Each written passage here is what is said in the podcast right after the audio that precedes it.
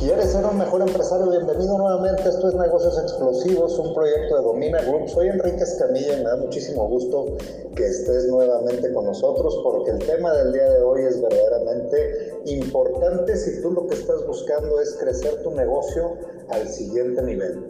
Y para esto se requieren algunas cosas que son bien importantes, pero que a veces nos las perdemos de vista porque estamos metidos 100% en tratar de que el negocio funcione correctamente. Y te quiero dar un secreto eh, que, que se lo he compartido a muchos de los líderes de unidades de negocio dentro de mi organización y es que el trabajo para que la empresa esté funcionando todos los días no es tan importante como la proyección y la visión y la organización que tienes que tener hacia el futuro.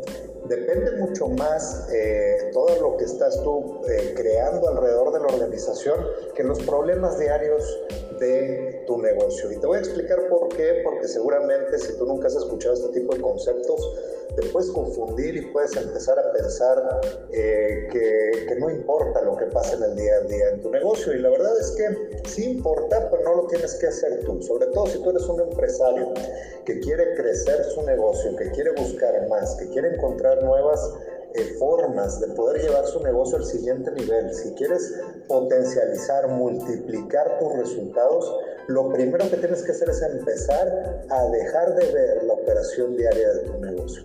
Esto lo puedes delegar, lo puedes sistematizar, lo puedes meter a procedimientos, pero lo importante es que tú tengas tiempo para que puedas reestructurar tu negocio.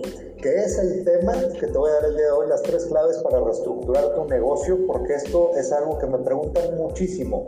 ¿Cómo le hago para más? ¿Cómo le hago para llegar a otro nivel? ¿Cómo le hago para pasar de un millón a dos millones? ¿Cómo le hago para pasar de 50 empleados a 100 empleados?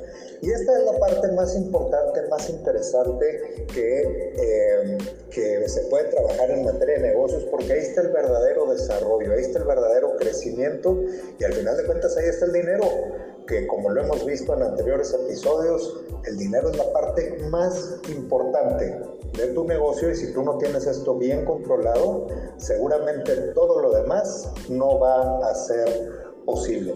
¿Cuáles son los problemas al momento de querer crecer un negocio eh, y, y, empezar a toparse con esas paredes, con esas barreras, con esos problemas que se dan en el día a día en las organizaciones empresariales? Y eh, existen varios problemas, pero hoy te voy a mencionar tres. El primer problema es eh, la organización del equipo. ¿Cómo está trabajando el equipo? ¿Cómo tienes tu organigrama estructurado?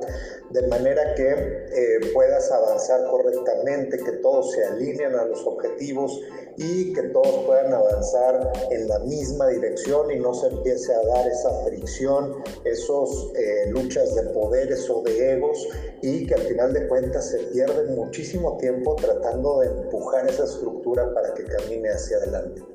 El primer problema se da porque manejas estructuras eh, comunes como, como esa estructura que se divide en administración, operación y un área comercial. Y esas estructuras son muy lentas, son obsoletas. Y nada más para que te des una idea, eso se desarrolló en 1920 y no puede ser que, que 100 años después sigamos utilizando las mismas estructuras de organización de las empresas de antaño. Por eso tienes que aprender, que es la primera clave que te quiero dar el día de hoy para que puedas eh, llevar tu negocio al siguiente nivel. Tienes que aprender, y esto no le gusta a nadie. ¿Cuántos libros te han recomendado sobre negocios que no has leído? ¿Cuántos artículos te han eh, llegado o te han aparecido por ahí en internet y no te has dado los dos o tres minutos necesarios para analizarlos? ¿Cuántos videos te han aparecido o tal vez este sea uno de ellos, uno de esos videos que vas a ver solamente 10 segundos y adiós, nos vemos porque no te diste los dos minutos necesarios para aprender algo más? cuánta información has dejado pasar, cuánta información eh, pudiste haber aprovechado y simplemente no tomaste una decisión correcta porque no estamos acostumbrados a aprender. Odiamos la escuela y eso es una realidad.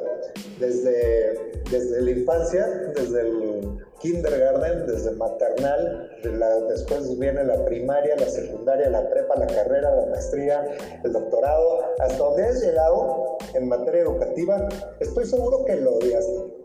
El 99% de las personas que estudian no les gusta estudiar. Y esto es porque es una imposición social. O sea, la sociedad te dice que tienes que estudiar. ¿Por qué? Porque supuestamente ahí hay un camino eh, donde vas a encontrar un trabajo y te va a ir bien en la vida.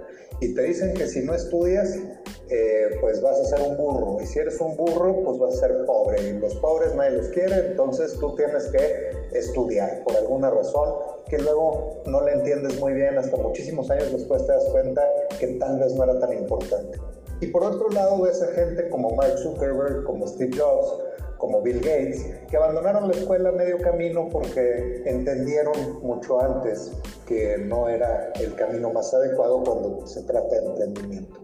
Entonces, cuando quieres avanzar verdaderamente, tienes que aprender, porque así como Bill Gates y Mark Zuckerberg y otros abandonaron la escuela, abandonaron la escuela pero no dejaron de aprender. Bill Gates abandonó la escuela pero leía 10 libros por semana.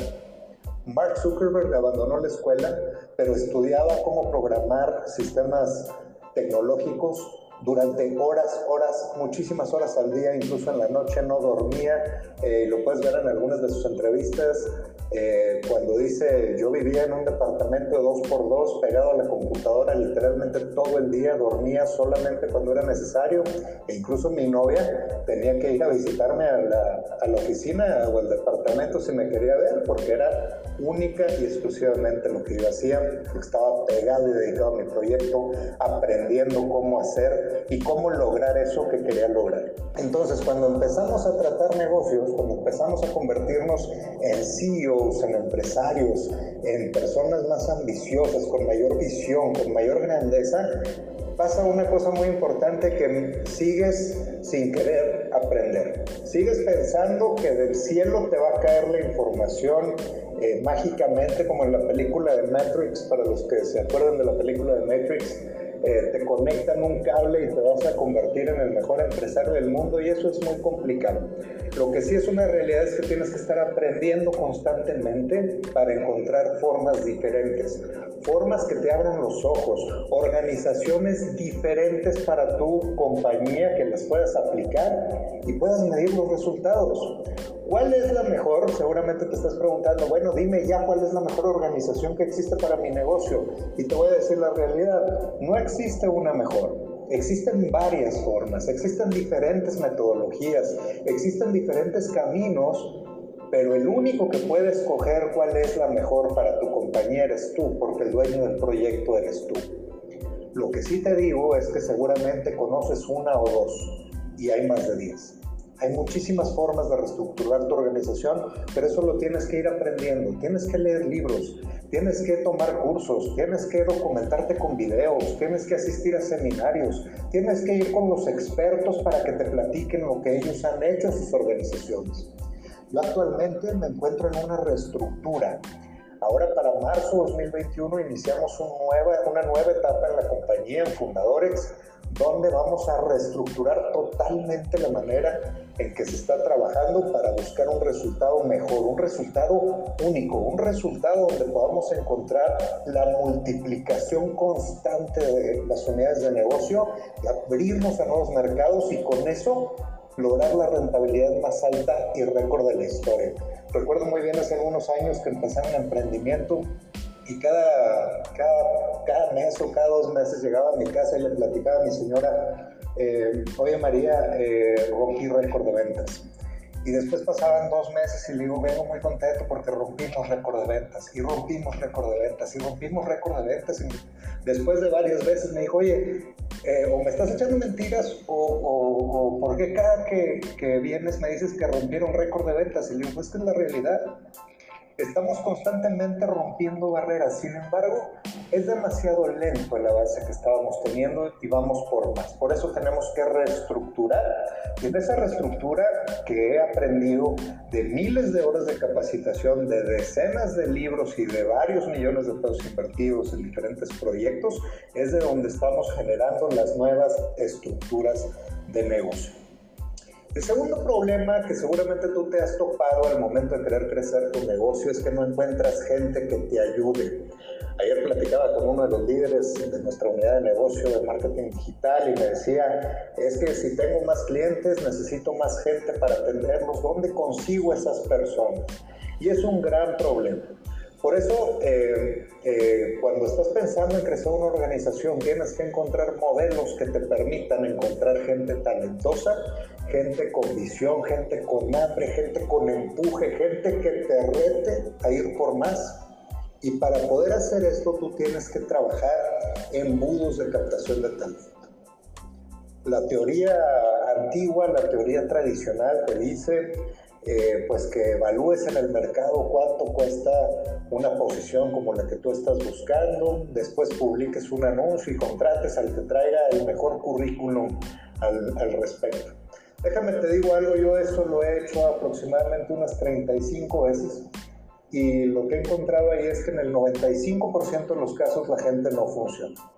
Y no funciona porque estás contratando eh, personas que están acostumbradas al nivel corporativo, sobre todo si estás en una empresa que está en evolución, en una startup, en una cosa que está creciendo, que está apostando, que está eh, empujando al mercado a llegar a diferentes cosas.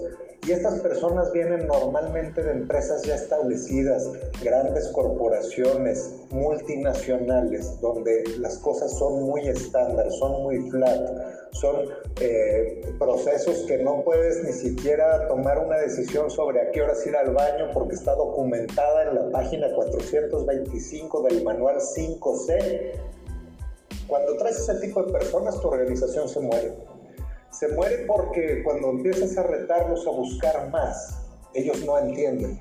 Y recuerdo muy bien el caso de uno de los directores generales que, que estuvieron conmigo eh, alrededor de hace un año, un año y medio, y le decía yo, oye, vamos a crecer este año al doble, y me dijo, eso no es posible.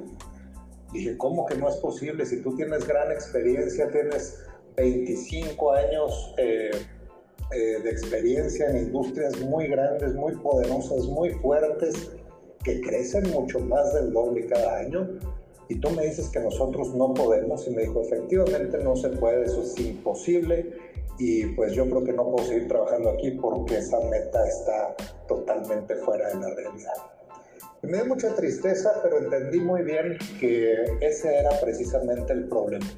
Ese tipo de personas, esos, eh, esas personas que están acostumbradas al ambiente corporativo, los godines, que quieren ir a la oficina de 8 de la mañana a 4 de la tarde, de lunes a viernes, comer su lonche en su Tupperware a mediodía y tomar sus vacaciones una vez al año. Esa gente no sirve para hacer crecer organizaciones. Necesitas gente que pueda dar más, que pueda ser capaz de retarse a sí misma, que pueda ser capaz de no dormir si es necesario, que quiera ser capaz de ganar mucho más dinero de lo que jamás hubieran imaginado y para atraer a esa gente tienes que hacer un embudo de captación de talento. Esto significa que a la puerta de tu oficina tendrían que estar llegando decenas o centenas de currículums de personas para que tú las puedas filtrar y de ahí escoger a los mejores. Te voy a decir una estadística que es terrible. Para el tipo de empresas que están en crecimiento, que están buscando líderes, en Estados Unidos el porcentaje de captación de talento es de una entre cinco personas. O sea que yo necesito analizar a cinco para encontrar una persona con talento. En el caso de México y América Latina, estas cifras se duplican. Tú necesitas investigar o platicar con 10 personas para detectar un talento. Entonces, si tú estás pensando en crecer y dices, voy a abrir tres nuevas sucursales de tu negocio, voy a llegar a tres nuevos territorios, y dices necesito tres líderes y entrevistas a tres personas, estás totalmente fuera de la estadística, estás tomando un camino totalmente equivocado. Para tú conseguir tres líderes deberías de estar entrevistando a 30 candidatos ya filtrados, ya preseleccionados, para que de ahí puedas encontrar tres talentos. Y esto no es garantía, se requieren muchas habilidades que seguramente con lo que te acabo de platicar ya estás pensando cómo desarrollarlas y cómo ir al siguiente nivel. Y el tercer problema cuando hablamos de crecimiento es el dinero. Las empresas son por naturaleza máquinas devoradoras de efectivo. Se tragan todo el efectivo que le puedas poner. Si vendes el doble, gastan el doble. Si venden el triple, gastan el triple. A menos que tengas un sistema organizado financiero que te permita hacer reinversiones de manera constante, de manera programada y con datos que te ayuden a tomar las mejores decisiones. Pero ¿cómo hago todo esto si ni siquiera tengo dinero? No me está sobrando nada de dinero porque no vendo lo suficiente. Quiero crecer, pero no vendo lo suficiente. Y ahí es donde empiezan los problemas porque seguramente puedes tener problemas de prospección, puedes tener problemas de margen, a lo mejor sí vendes una cantidad fuerte, pero tu margen es tan pequeño que no te deja avanzar a ningún lado. Entonces, si tú verdaderamente quieres entrar a esta dinámica de crecimiento, tienes que generar márgenes más altos, tienes que vender más. Y para vender más, recuerda que hay tres caminos que lo puedes checar en otros de nuestros podcasts, las tres formas de vender, eh, porque puedes vender de la manera tradicional, con vendedores que van a tocar puertas. Puedes vender a través de contenido, puedes publicar contenido en redes esperando a que la gente te toque la puerta, o puedes crear una marca poderosa que esté haciendo que los clientes corran hacia ti y te empiecen a comprar tus productos. Si no dominas el tema de las ventas y sobre todo si no sistematizas tu proceso comercial, no vas a tener suficiente dinero para el crecimiento. El crecimiento requiere dinero y el dinero lo tienes que generar en tu propia empresa. No sabes cuántos casos he visto de empresas que quieren crecer cuando ni siquiera les alcanza para sus gastos actuales. Y lo que pasa es que se pide un préstamo, el nuevo proyecto fracasa y entonces hay una deuda impagable que no tiene solución y la empresa se va directamente a la quiebra y no deja lugar para más intentos de negocio. ¿Te ha pasado? ¿Te suena? ¿Lo has visto? Seguramente conoce a alguna persona que le ha pasado por esto, sobre todo ahora con la situación complicada que se dio en el 2020. Hubo muchos casos de este tipo y nadie estamos exentos a poder caer en estas trampas del dinero. Por eso te quiero, te quiero recomendar que entiendas muy bien las tres claves, las tres claves para reestructurar tu negocio Aprende, aprende todo lo que necesites para poder crecer tu negocio. Número dos, desarrolla líderes, líderes de verdad, líderes que puedas captar, gente talentosa, gente con empuje, gente que quiera más. Y por tercera, genera dinero. No estás pensando en crecer si ni siquiera puedes generar dinero suficiente para lo que tienes hoy porque va a ser muy difícil, muy riesgoso y puede acabar con la muerte de tu negocio. ¿Okay? Muchísimas gracias por estar el día de hoy en este podcast. Eh, recuerda, soy Enrique Escamilla, me puedes encontrar en Facebook, en Instagram, en TikTok, en Twitter, en todos lados, en nuestro canal de YouTube. Suscríbete y suscríbete a este podcast en todas las plataformas, incluyendo Spotify, Apple Podcast, Google Podcast y todos los demás de donde nos estés escuchando. Coméntanos, en, ponnos por ahí en los comentarios desde dónde nos ves o nos escuchas para saber cuál es la plataforma favorita de nuestra audiencia. Recuerda seguirnos en redes sociales y pues no me queda más que decirte, tu negocio es uno más o es un negocio explosivo. Hasta la próxima.